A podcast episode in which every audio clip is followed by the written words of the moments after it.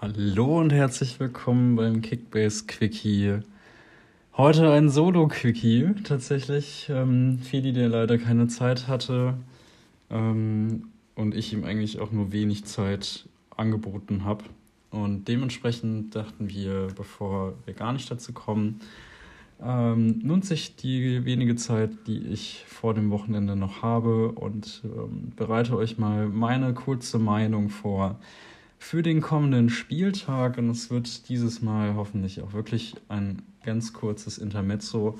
Angefangen mit dem Spiel von VfB Stuttgart gegen den BVB am Freitagabend. Immer äh, schön zu sehen, wenn einer der Top-Teams ähm, freitags spielt und man vielleicht auch darauf hoffen kann, dass die etwas teureren Spieler dann auch ähm, schneller einzusehen und dementsprechend dann auch auf dem Feld steht, stehen, die, die man aufstellen möchte.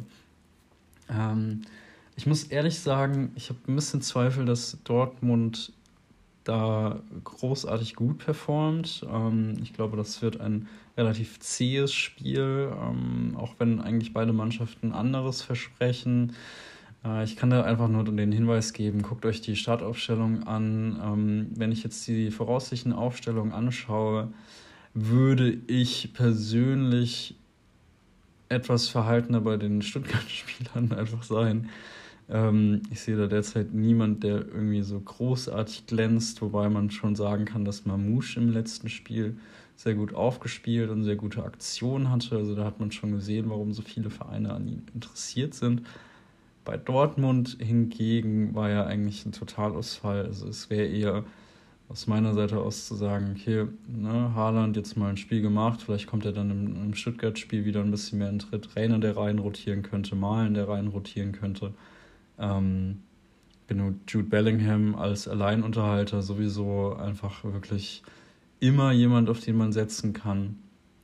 Und äh, ja, da hört es eigentlich schon auf. Also ich würde einfach empfehlen, guckt euch die Aufstellung an und macht euch da selbst kurzerhand Gedanken. Ähm, wo ich wirklich sagen kann, hier gibt es Spieler, auf die man setzen kann, wäre ähm, beim Spiel, sorry, beim Spiel Fürth gegen Gladbach. ähm, und zwar gehe ich stark davon aus, dass Gladbach sich besser anstellen wird als Eintracht Frankfurt am vergangenen Wochenende, dass sie hier auch zu viel mehr Torchancen kommen können und auch etwas verwerten können, weil der Vorteil den Gladbach letztendlich hat, ist, dass sie auch wirklich Stürmer haben, die da vorne drin sind. Und die sehe ich auch in diesem Spiel sehr stark im Mittelpunkt. Ich glaube, Embolo und Player werden da auftrumpfen können. Auch Kone und Neuhaus werden offensiv sich viel einschalten können. Ich glaube auch jemand wie Ginter, der von hinten aus den Spiel, äh, das Spiel aufbauen kann, dass der in diesem Spiel mit einer guten Punktzahl vom Platz gehen kann. Auf Kräuter Fürth Seite denke ich, da wird es das typische Spiel geben, dass äh, gerade Griesbeck, Bauer ähm, viel klären müssen. Linde, der wahrscheinlich im Mittelpunkt stehen wird. Ähm, ja, und dann vorne drin wahrscheinlich ähm, Leveling, äh, Leveling, Nielsen zusammen mit Herr Gotha wieder von vornherein spielen können. Weil wenn sie eine Chance haben, dann ist es eigentlich am ehesten, meiner Ansicht nach, über die hohen Bälle gegen die Gladbacher ähm, und diese zwei wirklich körperbetonten, starken Spieler. Ähm, so viel zu dem Spiel. Ähm, das nächste Spiel, was ich mir rausgesucht hatte, wo ich auch sehr stark davon ausging, dass da eigentlich was passieren muss, ist Wolfsburg gegen Bielefeld. Von beiden Seiten ausgehend. Ich glaube, mit dem glücklicheren äh, Team Wolfsburg, was auch das Heimspiel quasi als Vorteil hat. Ich glaube, die Offensivreihe wird auch hier wieder glänzen.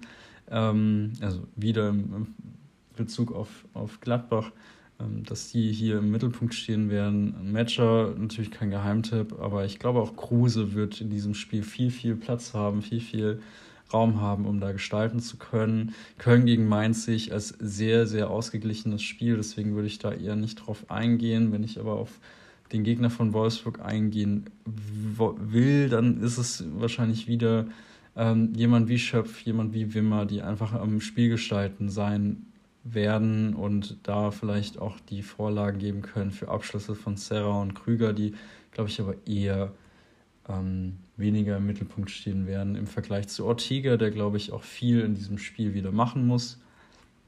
Ähm, ich glaube, Baku wird in diesem Spiel reinrotieren. So viel auch zu dem Spiel selbst. Ähm, so ein bisschen bayerisches Derby, kleines Derby. Äh, München gegen Augsburg. Wo ich stark davon ausgehe, dass München, wie auch angekündigt, noch rotieren wird, aber auch ein bisschen zeigen wird, wer sie eigentlich sind und so ein bisschen die Niederlage irgendwie real vergessen lassen wollen. Ähm, abzuwarten ist, ob Goretzka dann von Anfang an spielen wird. Ich tendiere eher zu nein. Vielleicht wird er da wieder geschont. Musiala, der da rein rotiert. Ähm, ja, und dann in der Offensivreihe könnte ich mir auch ja, nicht ganz gut, aber schon gut vorstellen, dass da äh, der ein oder andere, der jetzt unter der Woche von Anfang an gespielt hat, also Gnabry und Coman, dass die da vielleicht wieder rausrotieren. Ähm, sprich, dass dann Davies rein rotiert, um mehr Spielpraxis zu bekommen, halt den brauchen sie letztendlich auch wirklich fit gegen Villarreal mit äh, guter Performance, ähm, den ich auch gar nicht so schlecht fand. Und äh, ja, ich denke, Lewandowski wird das Spiel als Man of the Match verlassen. Auch er muss einfach mal wieder zeigen, was in ihm steckt.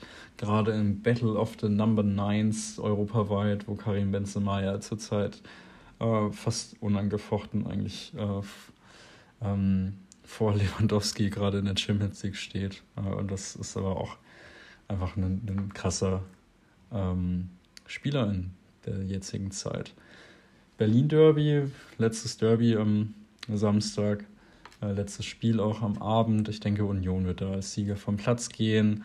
Ähm, es wird wahrscheinlich auch eher äh, ein Spiel sein, was körperlich geprägt sein wird. Ich könnte mir sehr gut vorstellen, dass Spieler wie Prömmel, wie Trimmel, äh, Prömel, Trimmel und Gieselmann im Fokus stehen werden und Becker und Avonie eher dann als Zielspieler ähm, mit aktiv werden können. Auf härter Seite ist das eigentlich, also da würde ich eher davon abraten, Spiele aufzustellen.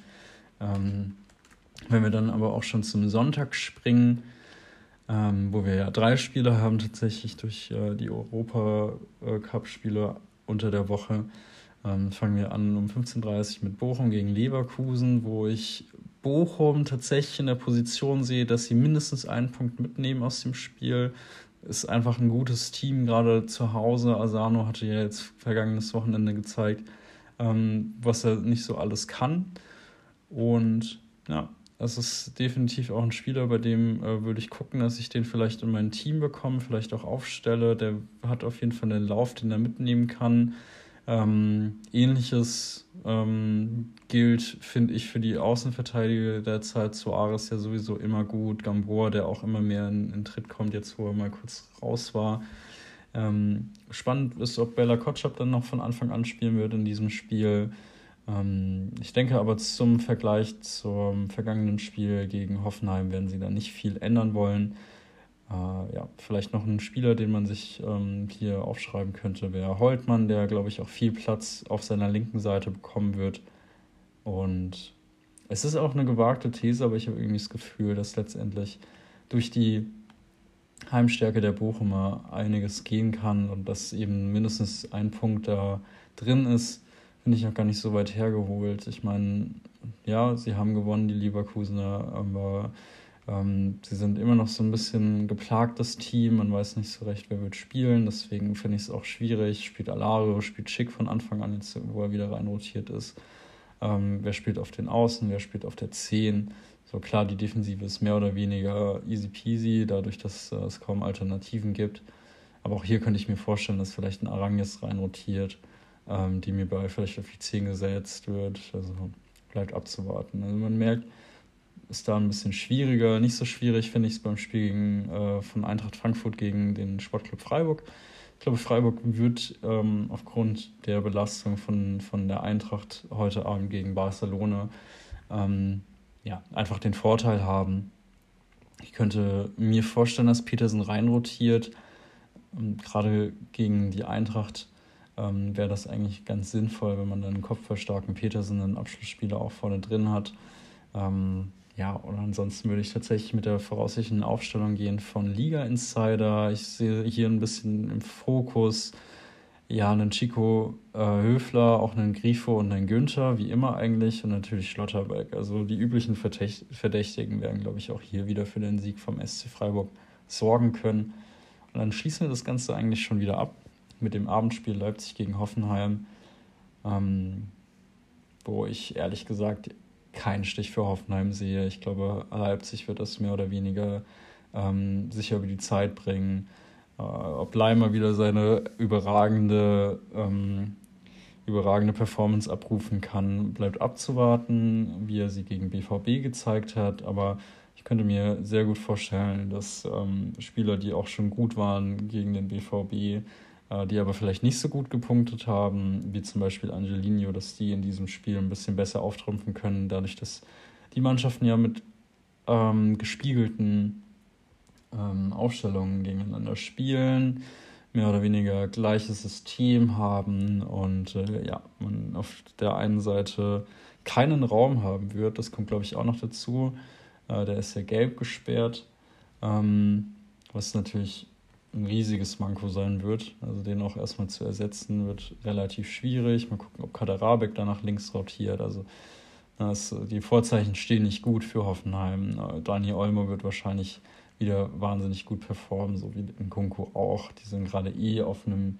guten Level, dementsprechend Zeichen stehen da für den Sieg von RB Leipzig. Und dann sind wir eigentlich schon durch. Ich würde einfach nur noch Danke sagen fürs Zuhören. Äh, ich wünsche euch allen einen richtig guten Spieltag, auf dass ihr vielleicht sogar einen Spieltagssieg euch gönnen könnt. Und dementsprechend bis zum nächsten Mal.